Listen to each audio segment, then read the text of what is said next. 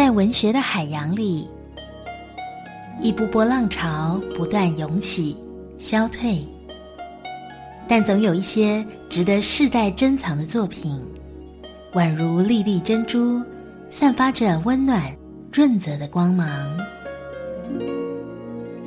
让我们一起聆听文学的浪涛声，为台湾文学朗读。呃，欢迎您再次收听《为台湾文学朗读》这个节目，是由中华文化总会啊、呃、教育广播电台和联合文学一起直播。我是主持人杨度啊、呃。今天我们请到一位我的老朋友哈，我大概快三十年前曾经去过他杭州南路的家。嗯在小小的阁楼里面，我们在那个讨论台湾当时的电影检查制度。这是我们的老朋友小野，小野你好，你好杨度你好，哎，啊，今年我们见面啊，刚刚开开始谈的时候，今年刚好是小野创作《永之生》四十年啊。这四十年来，文学文坛的变化很大，那你的变化也很大。首先，你已经成为四芝堂的四只小孩的阿公哈，嗯哼，对，所以。啊，你要不要从四芝堂开始谈起，再来谈我们？因为这次我们可以谈这四十年来《永之生，要就是四十年前你创作这篇小说时候的故事。其实它就是代表台湾文化界整个哈发展的脉络啊。但是先谈一下你作为四只小孩的阿公有什么感想？就是其实，在心里不太有准备的情况下变成阿公，因为你当你被人家叫阿公，就觉得很老嘛，嗯啊，那所以心里不是很甘心了。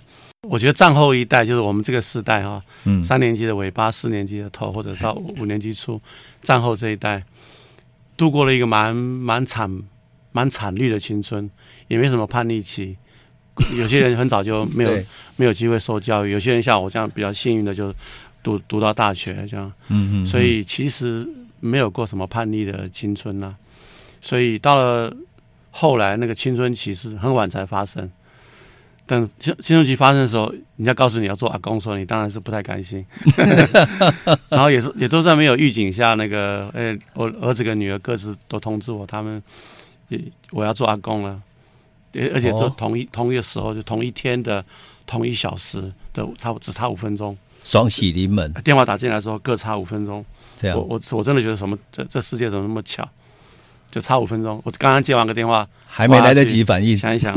呃，女女女儿先打电话给我，女儿比哥哥小四岁，电话挂掉，我想糟糕了，哥哥还没有，怎么女儿先有，就是妹妹怎么先有了，然后哥哥大他四岁，还没有，会不会哥哥会有压力，还在想，电话就响，打电话跟我讲，所以我我一直觉得，就像我我我自己的人生没什么特别去规划过要做什么，甚至于是不是很清楚要做什么，就是糊里糊涂的，有点失控的走到今天，我觉得自己蛮幸运的，嗯嗯嗯，至少没有规划做阿公了哈。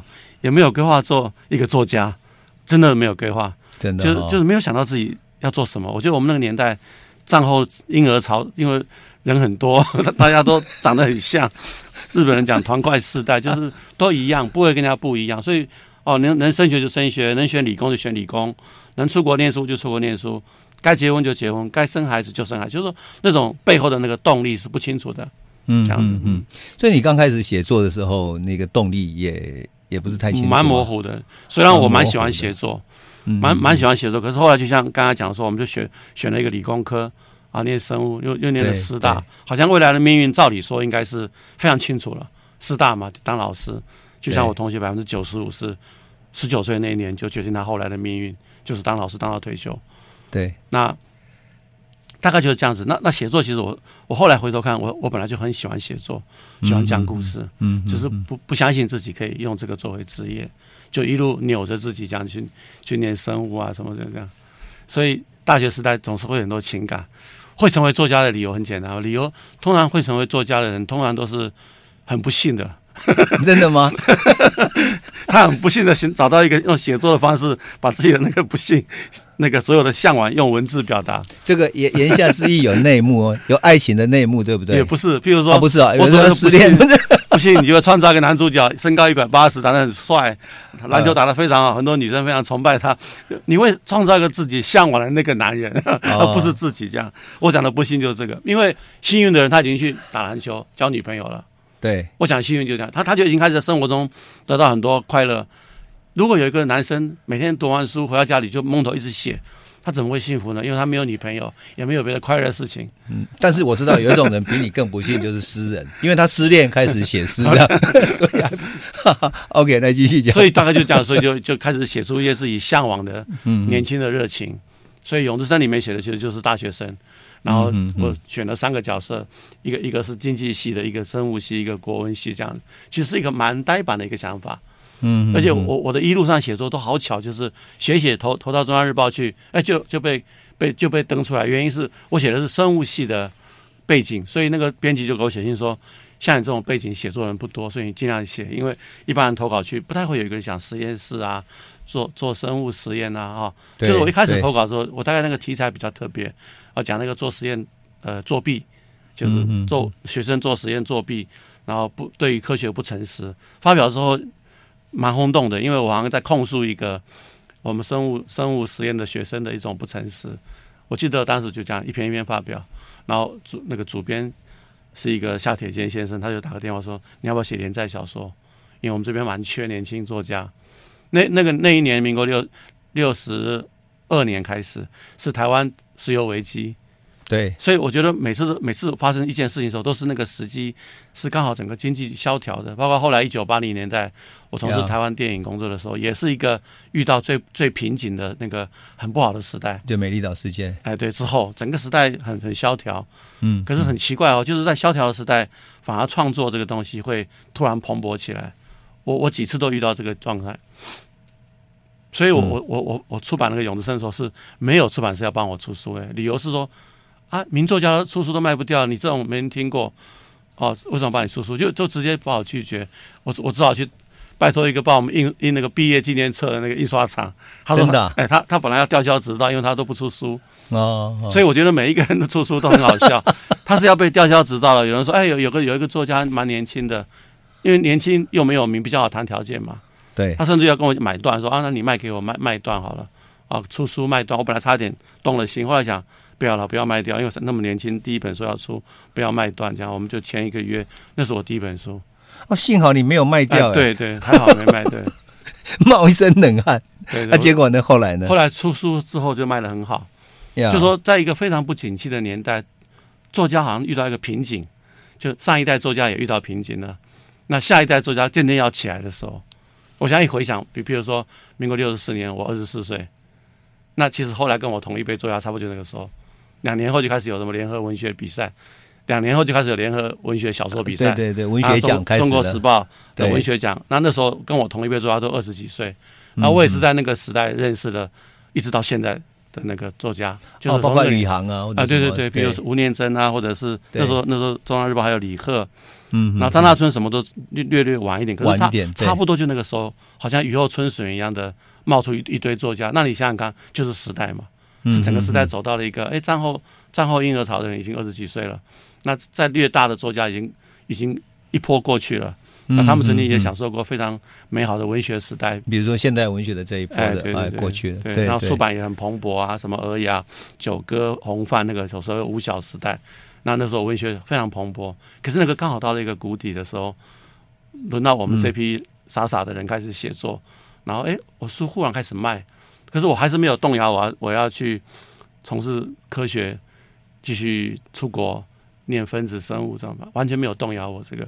可是我的信心非常不足，就我对于文学本身的信心很不足，觉得嗯啊，就是运气好了，卖卖的再好也是运气，不会有第二次。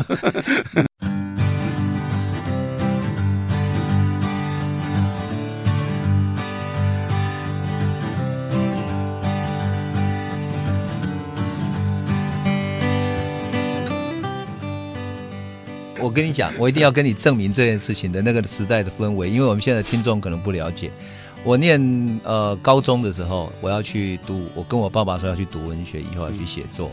我爸爸说：“你刚不看过瞎走个人，对，让他跪几记。”老公，他就是我爸爸就说，他曾经在台北的那个呃圆环那里住在旅馆里面，看到一个人的，他忙完了回来，看到一个人醉醺醺的醒过来，他说他就是写武侠小说的，你要成为这样的人吗？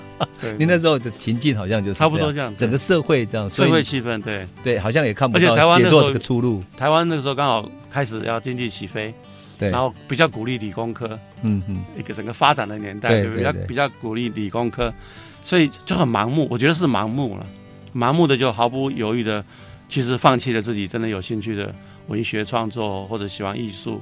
我其实也蛮喜欢画画，嗯，其实我蛮明显的，如果给我生在这个时代，我大概就毫毫不犹豫敢敢选那个艺术课程。那个年代不敢选，其实一点都不会喜欢理工，还是乖乖的念，所以他很容易念念念就觉得不对啊，这不是你喜欢的东西，可是就一一路念下去啊。我觉得人生很多人这样子嘛，就是对一辈子就是做一个他不喜欢的东西做一辈子，好像就另外找另外一个其他方式来平衡。对对，对。可是你那时候出书的时候也很妙，我记得你在故事里头写到那个整个设计书的设计啊、印刷也还挺曲折的哈。对对对，哎。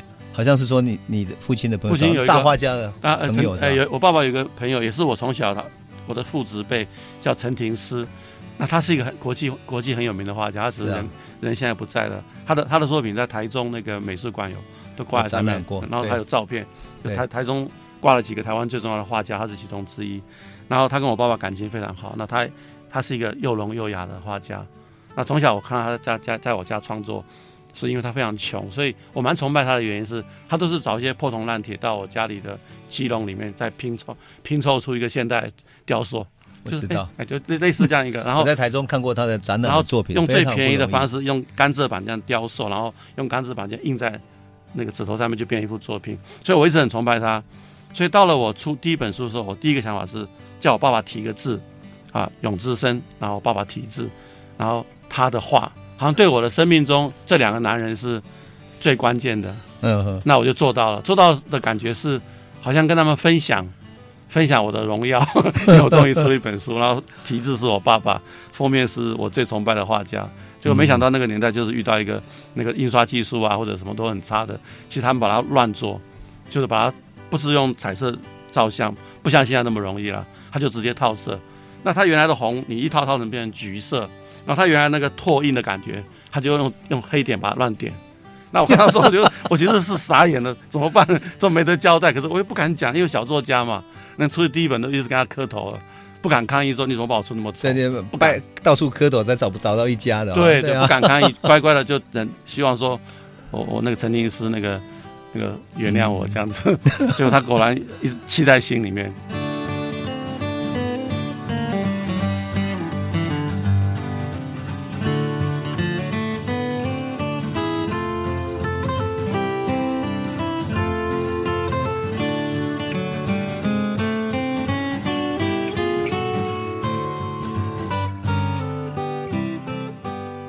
第二本《试管蜘蛛》，他又拿他的一幅画，他那时候人在美国，又寄了一幅作品，说这个给你当第二本《试管蜘蛛》，就这是印得更离谱了，哇，他翻脸了，他终于翻脸，写封信骂我骂我爸爸说，你太过分了吧，你的儿子怎么教的？我我这样子给他把我那个画给他出，给他出书我都不计较，他不能毁毁坏我的画，到那个颜色都不一样，什么不一样，太过分了，把我骂一顿。我爸爸也很好笑，就回他一封信说，你从小你从以前啊。穷的时候来我家里吃酒喝肉都是我提供你的，然后你你你又聋又哑又不懂英文，我两我两个女儿为你当秘书，我的我儿子出一本书有什么好挑剔的？毁毁坏一点有什么关系？你怎么那么计较？做兄弟可以这样吗？哎，对，说我对你这么好，可是他我爸爸没有想到是艺术家什么都可以，你不能破坏我的作品。那我爸就跟他断交，就太气了，说对你这么好，对你这么有恩惠，那他的确从从。年轻很落魄是来我家，我那我家里很穷，家里其实我们家也很穷。他每次来，我妈就跑去买一盘那个切那个切那个牛肉啊，嗯，猪耳朵啊，豆干切一大盘，把把明天的菜钱都花掉。我妈是属于那种非常慷慨的女人，然后买酒，大家就喝得醉醺醺的，明天没有菜钱。所以我爸爸一直认为说，我对你那么好，然后就你就不给我提供我我的儿子出一本书，我儿子叔叔也很可怜啊。啊，你天天话那么多。拿一张来弄弄两幅画，怎么又怎样？然后又又破破坏。后后来我他他就说，你你你你们在借用我的名气了，就是说，陈廷师说我那么有名，那么有名气，你儿子这么默默无名的作家，我是挺他。那我爸爸就讲更好笑，说我儿子现在很有名了，你你搞不好出在我儿子身上，你还变有名了。就两个开始吵架，就两两个两个本来很好的老朋友的，所以一开始，所以我就后来更好笑，就是我就跟出版社讲说，算了。这这两个这个两个封面不能再用，因为你真的把它破坏掉，你你可不可以换一个人画？那那个出版社老板也很好笑，他说这画的根本看不懂，这个抽象画根本我随便画个都比他好，没问题，我找个我朋友，他就找个他欠他五五千块的，五千块欠他五千块的，一直没有还的一个朋友要理中间，你你你照这个你再弄一图，结果他就一看看这个很简单嘛，就是一团那个颜色画下去圆圆的这么简单，他就画个更彩色，结果我后来的我的书全部是因为这个封面而大卖，就前面陈林师的书只有一点点就撤掉了嘛，不敢再出，不好意思。那后来就换了这个乱画了一一一坨哈彩色的那个，嗯，我大部分都卖这这一本，所以大家都都觉得它比较像试管试管的产出产出。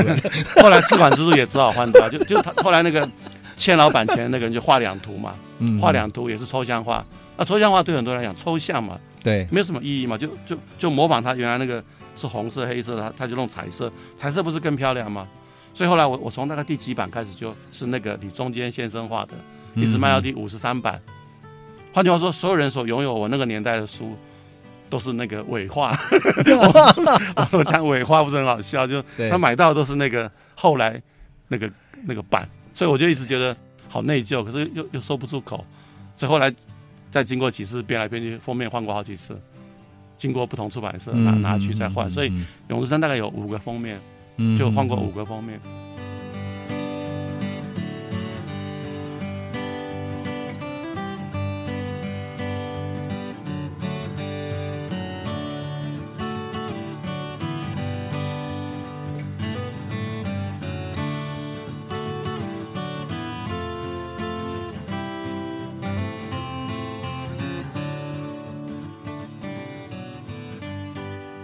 但是在在这个过程中，其实你看啊，四十年，呃，他长期在学生里面很多阅读者，嗯，那其实就意味着你跟很多不同的世代，这本书是一种对话，对不对？嗯、那你有碰到过跟不同世代的不同对话吗？这四十年，好几个世代。有啊，其实我我自己在写写这本书的那个那个年代，我自己本身就二十几岁大学生嘛，对，所以我的读者非常清楚，就是跟我同一个时代的人，嗯嗯，他们现在如果还活着的话，都是阿公嘛。对，阿嬷这个这个鸡，所以那是我第一代跟我很清楚的就读《永之声》，因为我里面写的大学生或者写的年轻人故事，就是他们的故事嘛。对对。到了后来，再过了一二十年，我从事电影工作，又回到家里再写作的时候，又过了一二十年了。嗯。那那个那个时候，第二代读者开始的时候，我开始写亲子的，写亲子的书。对。啊，写青少年小说。换句话说，我又开始跟那个年代的青少年对话。嗯嗯。我的读者变成又是一群小孩子，就是国小、国中、高中、大学这个 range。就看我的那个亲子散文，对，中间又过了十年、二十年了，因为我我从文从刚才讲永生那个时代到从事电影，差不多二十年了，对，然后回过头来，差不多四十四十岁左右开始写亲子散文，这是第二代读者。到最近这两三年，我本来中间已经大概有四年没有再出书了，最最近这几年突然又开始重新写一些青少年的东西，在在雅虎啊，在一些地方发表的东西，都是在讲青少年的生活。对，我的对我的对话对象。又变成第三代，又是年轻人，嗯、这就是我一直觉得，哎，好奇特，就是就是，也许我我就是刚刚回到最原始的说，我们那个年代的青春蛮苍白的，而且是在一个比较威权体制里面，又不太敢反抗的那样一路成长到现在，所以自己的青春好像都没有满足过，所以每到个时代，虽然随着年龄已经渐渐渐渐大了，可是你能够对话对象又还是年轻人这样子，所以永生正好保留住那个。讲大学生啊，讲年轻人的东西，所以的确有蛮多不同世代的人在读的时候，不同的感受，然后跟我聊起来说：“哎、那你的年纪应该怎么会这个年纪有读《勇之声》哦？他是后来的，有些是他爸爸妈妈放在书架上的，早就隔了一代了，已经隔了一代，因为四十年了嘛。那他们是怎么看的呢？他觉得里面的还是一样，好像跟现在现在年轻人还是蛮像的、啊。我里面有有有一些批判，有一些讲教育，有一些讲爱爱情。”就是好像也差不多，不觉得说是四十年后再看的那个年轻人，好像完全跟我们不认识，好像不会。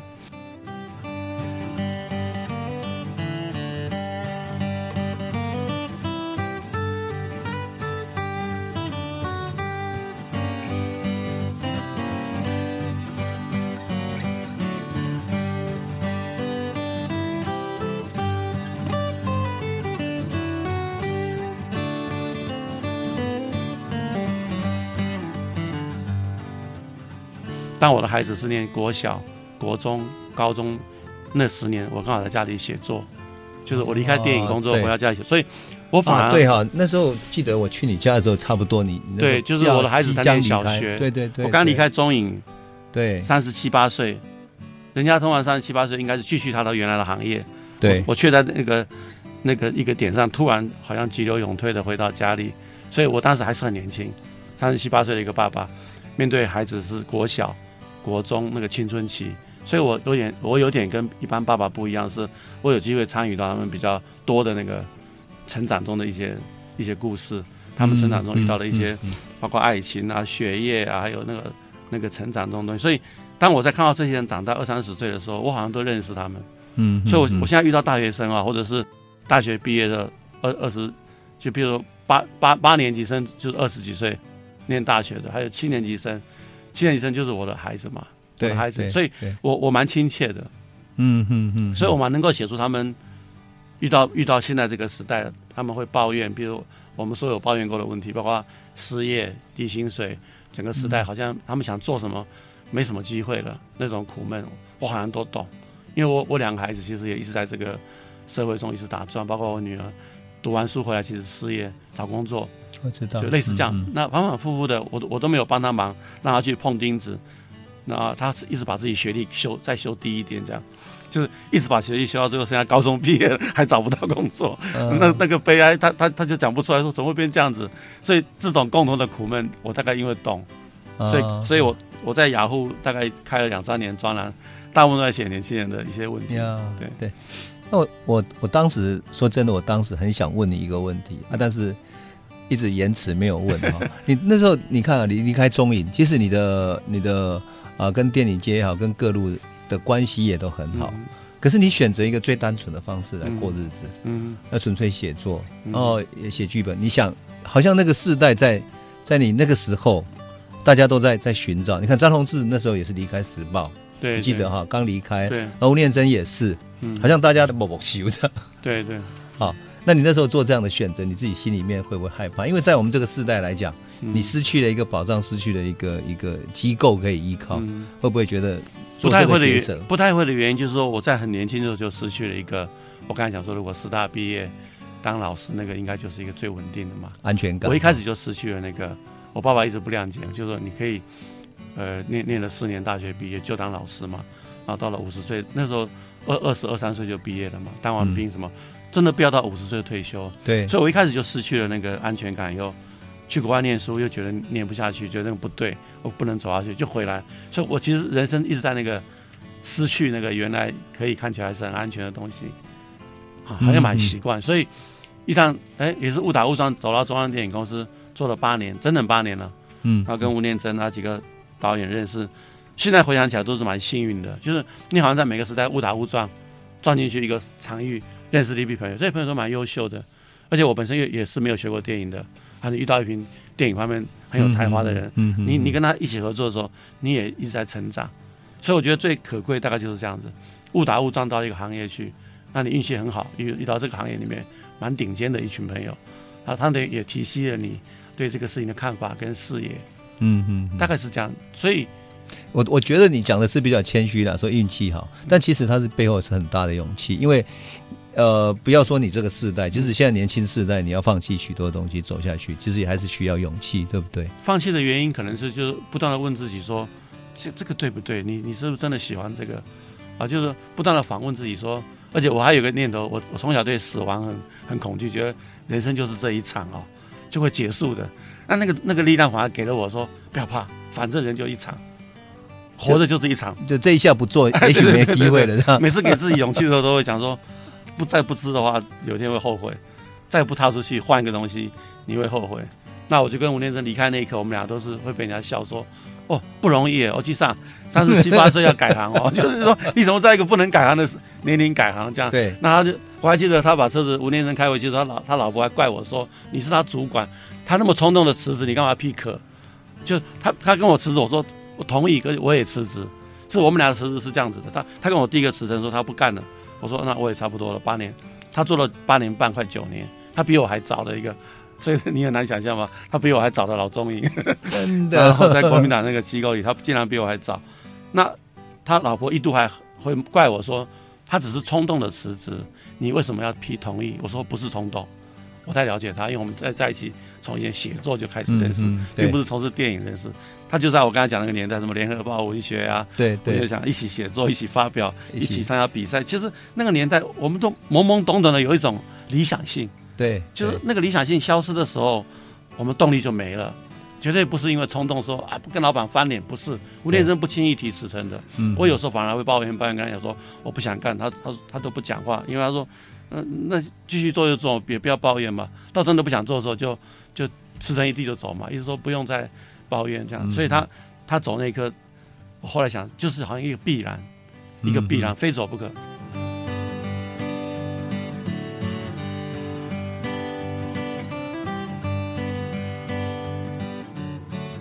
走完以后怎么办呢？就面对一个新的人生。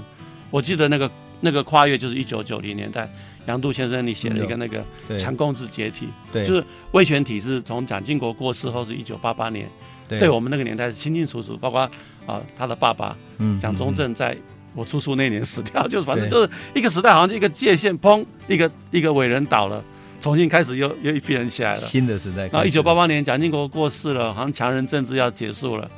那我记得就是强控制解体，你写的那个远流那本书，那那那一年出版。那时候我记得我们几个朋友，就是我们同样时代的一群朋友聊天，包括王荣文啊，或者远流的朋友，嗯、我们就再一次聊天，他说啊，这个世界重新洗牌了，那李登辉上台，台湾全部重新洗牌，那句话我们听进去了，真的、哦啊、重新洗牌，那我也要。确实是这样，哎、对对对，就是忽然默默的觉得，那我们曾经做过的事情也告个段落了，也不要再眷恋了，再眷恋就变成说。胆戏拖棚了，就是你还拍哦，嗯、再拍拍不出以前的这么好的电影，就不要再拖了吧。人生不要再蹉跎。可是下一步做什么，真的不知道。所以我我包括吴念真在那里，他回到家里面，他爸爸妈妈他太太认为他失业嘛，在家里面车子才停在门口，大家都会笑说：“哦，今天没上班了，怎么那么要要转职业？”我们都做过尝试，其实我们也开过公司，哦、其实我们不是没有想象过，嗯、其实我们有开过公司去拍那个、嗯、呃广告片啊，也拍过。电视电视单元剧都试过，后来觉得都不太是我们适合的东西，还不如各自各自做自己想要做的。那念真的后来的发展就真的是他继续当导演，对，他后来又拍了两部电影，那我就回归家庭写作。我觉得都是一种随波逐流哈，就讲随波好了，随波逐流，随波逐流，然后找到一个自己觉得可以安身立命的一个点。嗯，他那时候我我觉得两个孩子快长大，这个也蛮重要的吧。就那种感觉是，这两个孩子你把他生下来，你根本没没有正眼看过。那我老婆会骂我说：“哎、欸，你再你再不看他们俩长大了，哦，真的，哎、欸，再不跟他们相处，他们很快长大了，现在已经国小、国中，一转眼就不认识。”我想，哎，对哦，这样是我的孩子。那我就一边在家里写作，一边陪他们过一些生活，这样，所以也是误打误撞。我也不知道我会写亲子，我也不晓得我会写亲子散文，嗯嗯、我也不晓得我开始会投入写了蛮多青少年小说。嗯，可能还是跟我一个创作的原型有关。我对对年轻人、对青少年的那个心里有一个原型，就是一直觉得这个是人生中一个非常美好的、很美好的那个一个时代，一个要开始的年代。对，就像一个艺术家讲说，他觉得一个创一个创作者或者一个画家或者音乐家，他的最高峰应该是青春期的一个高点。对，再来有些人就在在高点就结束，再也做不到更好的作品。所以一个人一个艺术家的最可贵就是过了青春期之后，一直努力的超越自己青春期的东西，这样。嗯嗯，所以我对青春期的那个眷恋跟向往，大概是造成我后来一直在这个写作的题材，或者想拍的东西，或想比较关心的东西，都是这个东西。可我觉得说真的，我看你的写作哈，嗯、就是说，因为你刚刚讲到那那个年代你们都失业的时候，我记得詹宏志开了一个咖啡馆。哎，差不多那个时候，就差不多那个时候，他也不晓得怎么办，然后就开了个咖啡馆。后来当然就在咖啡馆里面东聊西聊，就弄出了一个什么《恋恋风尘》啊，什么就这样子，很多新的想法，对，新的可能性在那里被创造出来啊。对。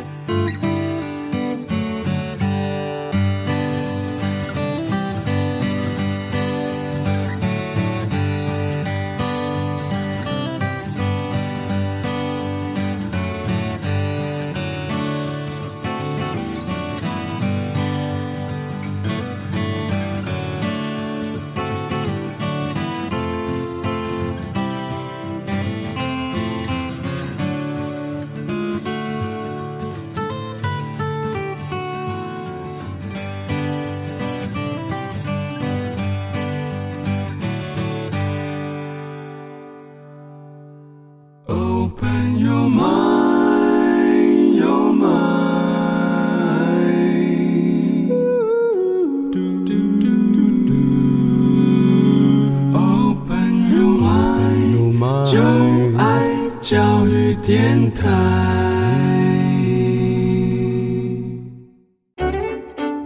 亲爱的听众朋友，作家们的对谈与朗读是否触动了您心底的那根弦？欢迎您可以上为台湾文学朗读的脸书专业，和我们一起表达心中的感动哦。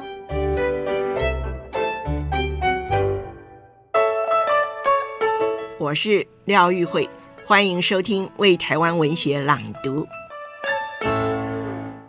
我为你朗读，小野亲子忏悔录。亲子忏悔录，直到此刻。我已经相信，在我的身体里住了两个完全不同的男人，他们彼此竞争，相互背叛，而我就是在这两个不同男人的斗争、拼搏下，非常矛盾又挣扎的活着。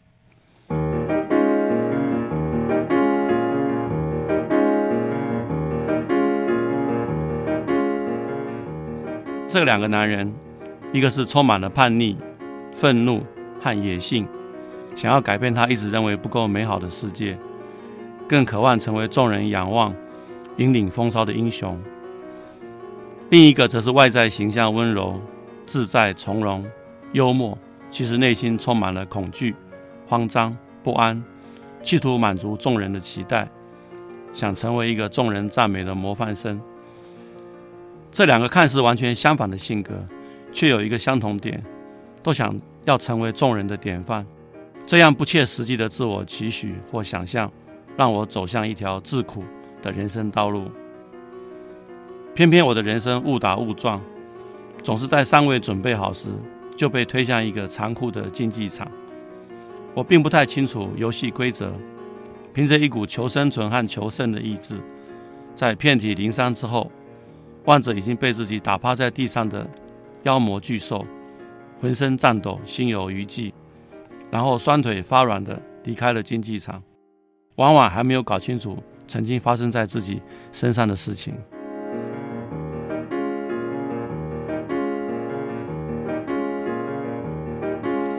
回首上个世纪七十年代，我个人还在懵懂摸索却一路畅销的文学创作；八十年代返国后参加台湾新电影浪潮。还有在二十一世纪初两次进入电视公司担任管理工作，和这些年投入的各种公民运动，都是身体内那个想改变世界的人获得了一些发挥。唯有在上个世纪的九十年代，整整十年的时间，另一个想当模范生的男人得到了充分发挥的机会。他努力想成为一个有耐心、超温柔、了解孩子的好爸爸。原本那个想改变世界的男人，暂时被囚禁。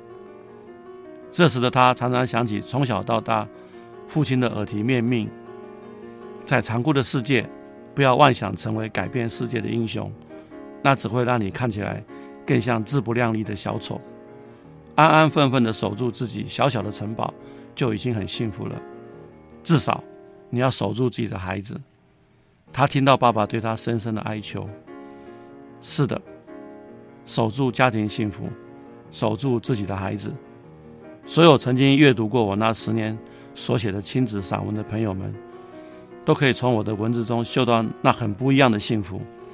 幸福到曾经有家长来找我，恳求我亲口告诉他的孩子说，作家所写的作品都是虚构的，人世间并不存在这样完美的亲子互动和家庭生活。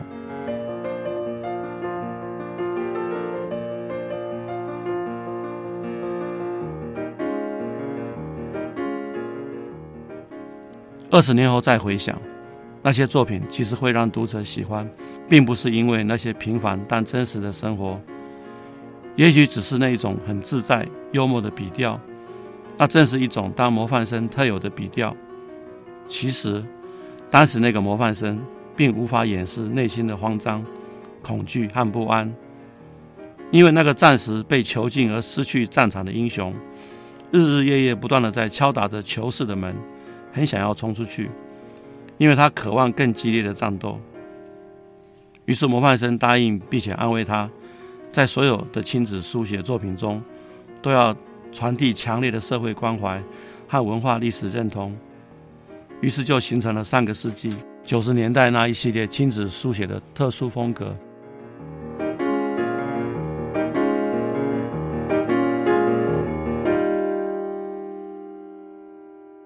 妈妈走了五年多，我常常躺在妈妈的床上，想着自己人生中的种种矛盾。这两年，我成了三个孙子、一个孙女的阿公。我想，应该是让身体里两个男人合而为一的时候了。我将会用一种更平静、欢喜、温柔的心情，轻松陪伴孙子和孙女成长，但是不会自以为是的指导和打扰他们。更不会对他们有不切实际的期待，而我依旧可以全力投入我认为可以改造社会的工作和实践，并完成属于自己的梦想。这才是我想要的美好人生。这本书编辑过程长达两年，阿嬷白天带孙子，晚上细细重读阿公的大量旧作，长期和出版社编辑们讨论出适合的文章。在这漫长的两年。一方面等待阿公重新撰写全新的第一章，以连接另外四张精选的旧作品；另一方面也要等待最关键人物同意加入写作的行列。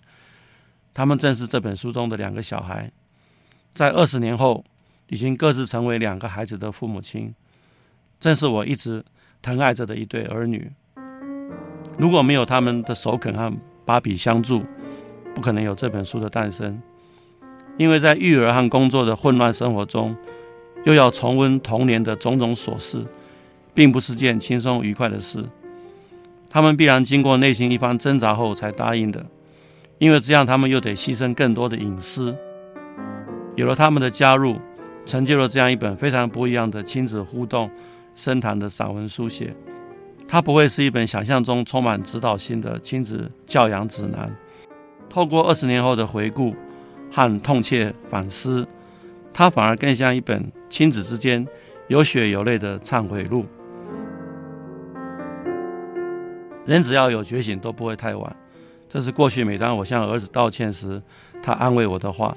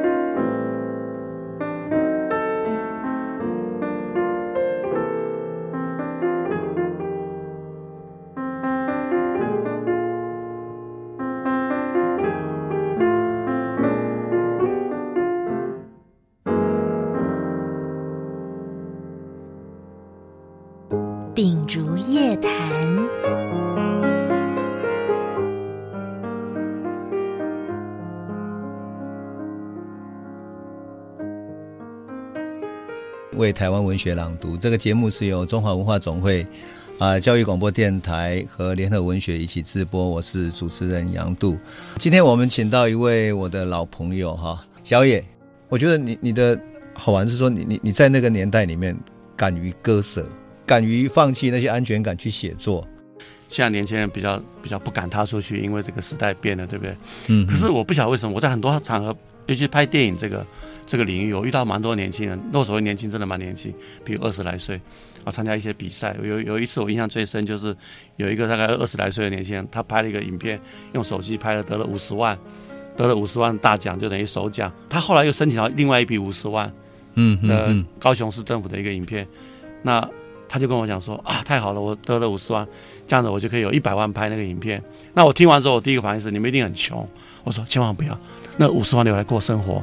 就 我我的反应就这么直接说，如果是我们的话，五十万先留下来。这个婴儿潮时代的恐惧。对对对，婴儿潮时代五十万先留下来保命，因为你得奖是你赚到的，又不是偷来的，那个你该得。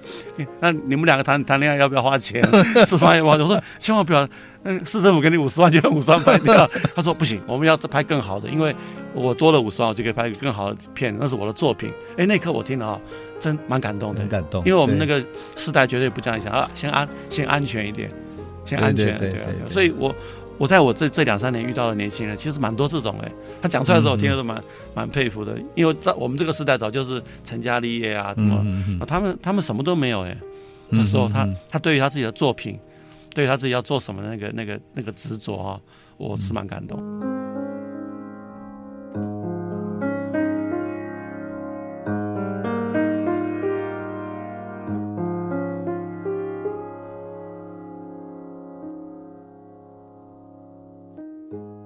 对，因为我我我是在各各地跑那种社区运动，嗯、或者做社区活动的，尤其在九二一啊，九二一之后，嗯，到各地社区去做，碰到很多这样的年轻人，嗯，他就到那里去了，然后就去那里慢慢做，嗯、慢慢做记录，好像就拿一点点的薪水或者可以过日子，就这样一直。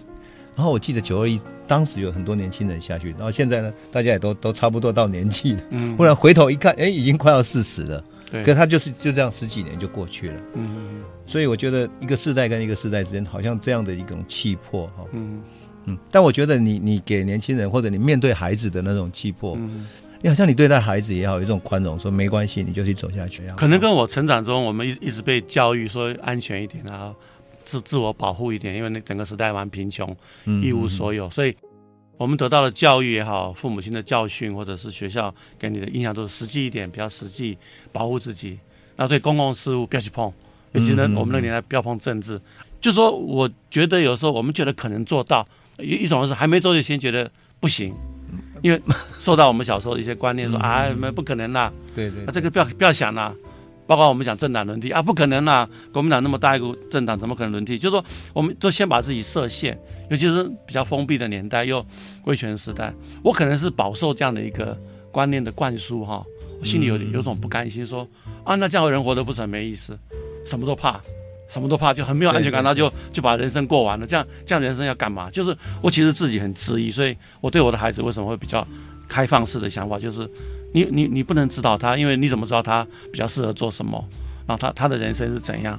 因为我两个孩子都还算早熟，就会一直反过来跟我讲说：你们你们大人都以为说找到一份职业就是全部的人生了，对，你长长大做医生，长大做老师，好像这样就已经解决你的人生全部问题。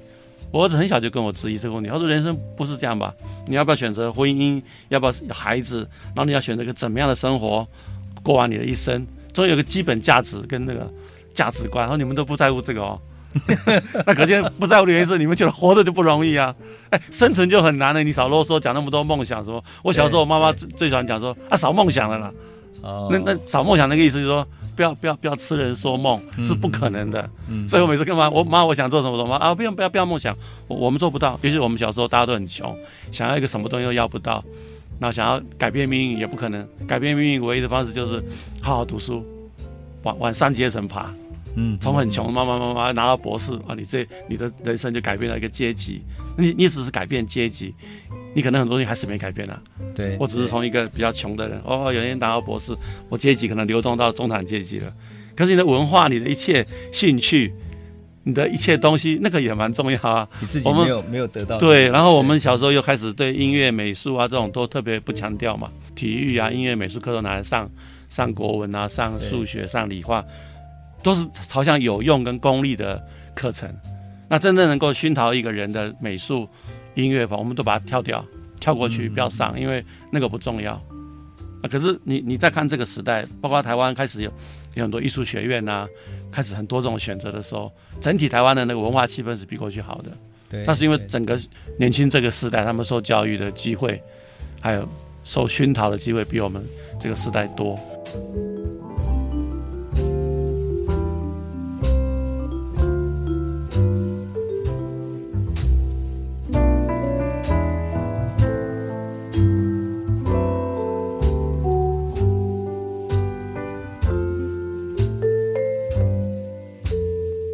觉得你讲的真好。为什么？因为我们在讲说戒严哈，嗯或者说心灵的自由，就是讲说心灵的自由。这个哎，那可以可以真正从贫穷的的压力底下，从戒严体制的那种艰难的戒严体制底下释放出来，不不仅仅是释放出我们的什么可以往往上流动的阶级，嗯或者释放出我们社会上可能多一点点钱，多一点点安全感，而是心灵上觉得。我做什么都可以了，嗯，然后可以去创造，这样哈。现在反而多了这样的一种心理的自由。对我们这个时代会觉得这些事情都退休后再做嘛。比如说，都会想说，我我爸爸跟我之间对话也是这样讲说，比如说我把工作辞掉，在家里带小孩去旅行或者去爬山去玩，然后自己写作。我爸爸就认为说，你现在所做的所有事情都应该是六十五岁以后才做，你现在才三十几。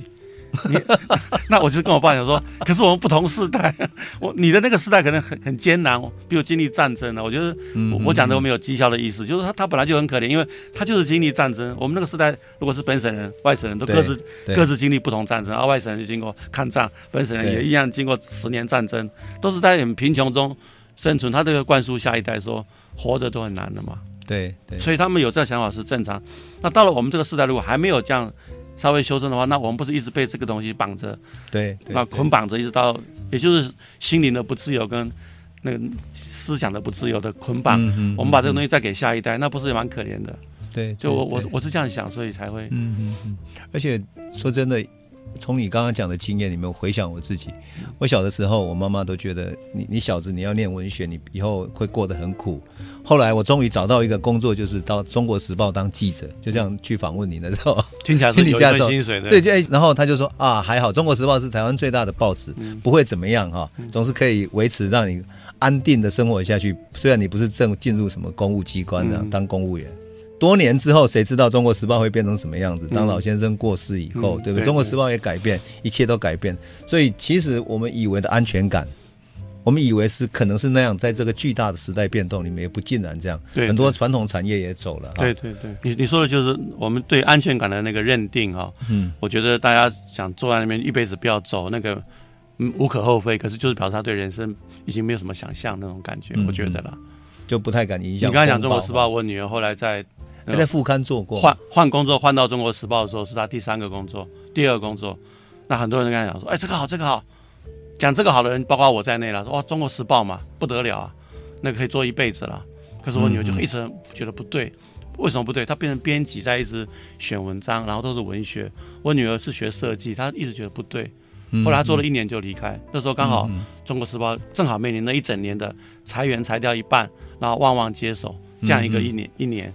然后我女儿就只做了一年，啊，那是最艰难的时候。对，然后她做一年的时候，我的朋友、亲戚朋友都会羡慕说：“啊，你女儿卡位卡到了，卡到了，卡到了，卡到主编，他那给她一个位置叫主编，薪水也不错，比她前面。”他他打电话恭喜我说：“卡到了，卡到了。”话还没讲，我女儿就辞职了，因为他觉得那个东西不太对，那他就很勇敢的辞职，就跑去下下一个工作更好笑，就是大小提琴店卖大小提琴，就跑去一个卖大小提琴的连锁店当店长，然后顺便自己学大提琴。开始学会那个大小提琴怎么卖啊，价钱怎么样？然后客人还没上门的时候，他就在那边自己学大提琴。大提琴学会又又辞职了。最后有他的他的任务是学会大提琴，也不到一年又又跳槽到出版社去编。哎，编到一个出版社是那个吃喝玩乐生活的，他觉得跟设计有关的。嗯嗯，嗯然后可以生孩子了。就生两个孩子，我就一直笑说，你原来换了半天想换一个工作室，可以保障你生两个孩子。对，可是讲到这里，你你不会觉得，哎、欸，这也是人生吗？这也是人生嘛？他他要这个人生嘛？对，对就回到我们刚才讲说，哎、欸，他要这个人生呢、啊，他不会那个，哎、欸，他薪水也是越做不是越高了，他每次跳槽的薪水反而变少。所以我讲这意思不是说他有个背背景有有一个爸爸或者妈妈可以撑他，都不是哎、欸，他每次在跳槽都还是跟我想法一样说，这个我一直说下去不对啊。只是保障我一下生活，我我好像不是要这个，那他就在跳槽，那最后选择了好像也不是职业上了，他选择生人生，他选择一个人生，他他生了两个孩子，那我时常看着我女儿，哎、他他他跟同样年龄比起来算差不多早了，比较早了变成一个妈妈，啊，两个孩子带的非常辛苦，嗯。嗯嗯、每天都没日没夜，可是我看着我女儿，想说，也许这就是她要的人生嘛，嗯、就是当我儿子跟女儿小时候质疑我说，你们大人都不关心。我们将来要怎么人生，只在乎什么职业的时候，可见你不太懂人生嘛，大概是这种感觉吧。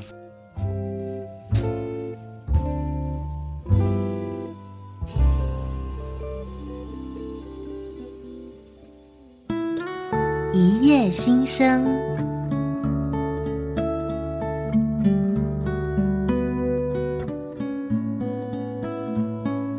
好，那我一定要跟我们的听众讲一下，那个 啊、呃，我们的好友小野先生已经从永之生的青年作家，现在是升格当阿公，青年阿公，对不对？对。所以他的家里呢，现在有一个名字叫四之堂，四支堂就是有四只孙子的。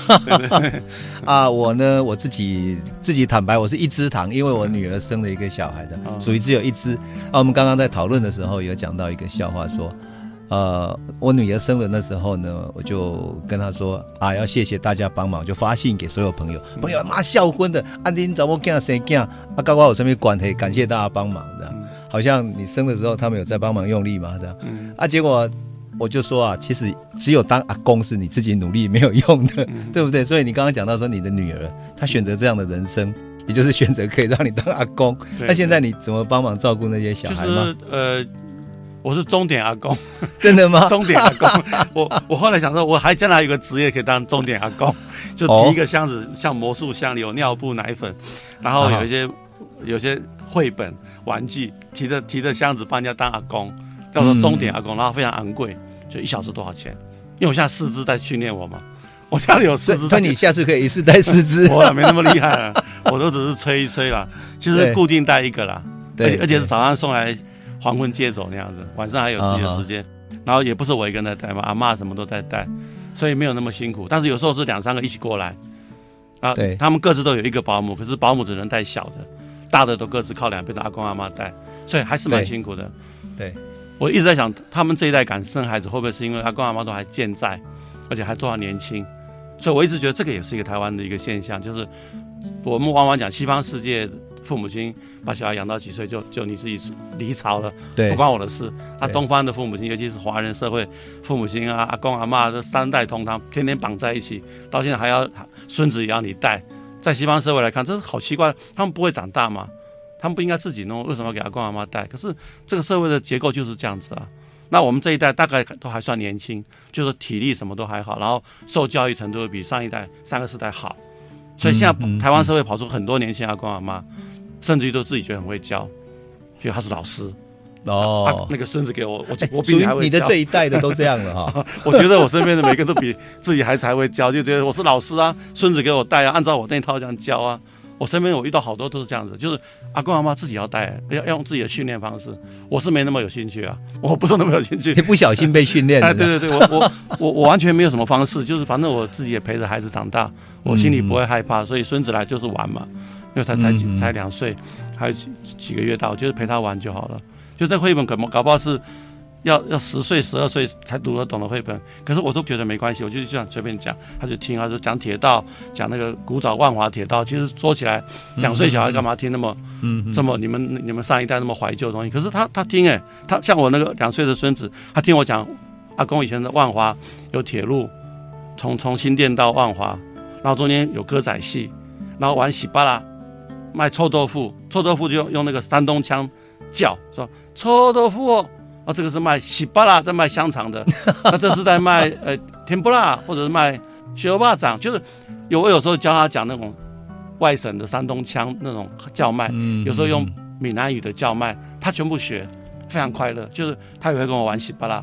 就玩那个很大的喜巴拉，因为他他我把它放在嘴巴里吃嘛，因为那个骰子很 很小。他有一天果然喜巴拉半天，喜巴拉不见了，一转身放在嘴巴里去了。所以我在讲这个时候，就是我其实蛮轻松，也不我很轻松啊，就不会说，哎，这个这个小孩子几岁，应该叫他什么？哎，你是不是觉得当阿公的心情比当爸爸好？那当然了，当然就是轻松嘛。嗯，做父母亲会很紧张，孩子啊有没有跟得上？尤其大家又在一个那么竞争的。社会，大家很早就开始学习这个学习那个。我我当初做啊做爸爸就已经是一个比较神经很粗的爸爸，就是我两个小孩都 都没有补习什么，就糊里糊涂这样给他过了五六年才去念小学，就跟不上嘛，就跟不上哦，因为他别人小每每个人都身经百战的英文啊国文啊，然后身经百战的进到国小一年级的时候，我只是想什么都跟不上，被老师一直留下来，一直被老师留下来写功课，因为他他完全不会，我我就属于这样的爸爸，所以。我变阿公之后，你可以想象我更自由了。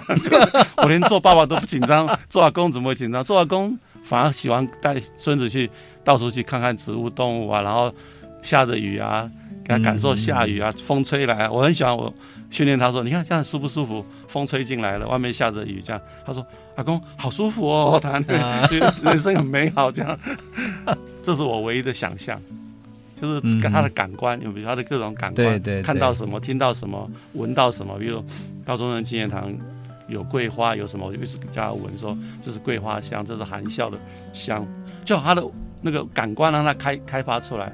对，对，我我这样想的原因，就是我们那个时代又回到我们时代，就是有点被封掉了。对，我们被封到只能去看书去学这个。哎，对对对，好像都用大脑，用用大脑在读书，然后眼睛看到，有时候视而不见，有时候听而未闻，没什么感觉，那感觉一直被断掉。尤其学理工科，嗯、学理工科的人很容易就进入到一个学理工嘛。那其他的这种风花雪，他甚至有点看不起啊。电影有什么好看的？电影电影娱乐嘛，小说有什么好看的？写诗干嘛？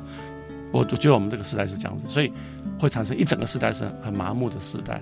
嗯，等到我们自己变阿公，对对待孙子的期待就是希望他有有感觉，就活着有感觉，然后、嗯、然后那感觉什么来，就是四周发生什么事情就叫他看嘛，就提醒他，嗯，提醒他这个是什么。所以有一天你你如果正常的话都是爸爸妈妈先走嘛，他必须送你走嘛，啊送你走之后，他人生比如五五六十岁后你看不到他的好坏。所以我，我我一直有这种心理，就是说，我都只能陪你一段。那到了孙子更不要讲了，我我我我能陪他到青春叛逆期，我就很高兴。有一天我的孙子如果十几岁，需要叛逆了，翻墙壁了，我就很开心。哇，很叛逆，嗯啊，他要出去抗争，我就陪他去抗争，扎扎白布。我如果能陪你走这段，我就很开心。如果陪不到就算了。所以越是那样子，越越越轻松，就是你也没办法陪他一辈子啊，两个人不能绑在一起一辈子这样。对对对，就让他有有那种胸怀开阔一点，哎对，有勇气走得远一点点，只能这样哈。对对。我女儿生小孩的那一天呢，我作为阿公嘛，我就跟她去医院看她，我说：“哎，你为什么没有带那个带那个？”她说：“有啊。”她就拿出一个大的皮箱，嗯，她说：“你看。”然后。其实我不懂了，我是吹牛的，我就叫我妈妈去看。那么我妈妈就说：“哎，你怎么会？”她说：“那个找 Google 就有了。”所以，我得得到一个结论：我们不一定比 Google 养大的小孩，但未来的世代可能是这样。他们很容易在那个网络上寻求那个资源，就那那个那个方式，我们过去没有的，没有过的，所以他们也不太也不太会害怕。就是生活中发生一个新的经验，他就马上丢到丢上网络去寻求寻求资源。这样大概是用这个方式，所以都不会太紧张。对、嗯、未来就是 Google 养大的小孩。我们碰到一个新的世代了。好，今天谢谢，谢谢，谢谢。Hello，大家好，我是保卜。现在正陪伴你的是教育电台。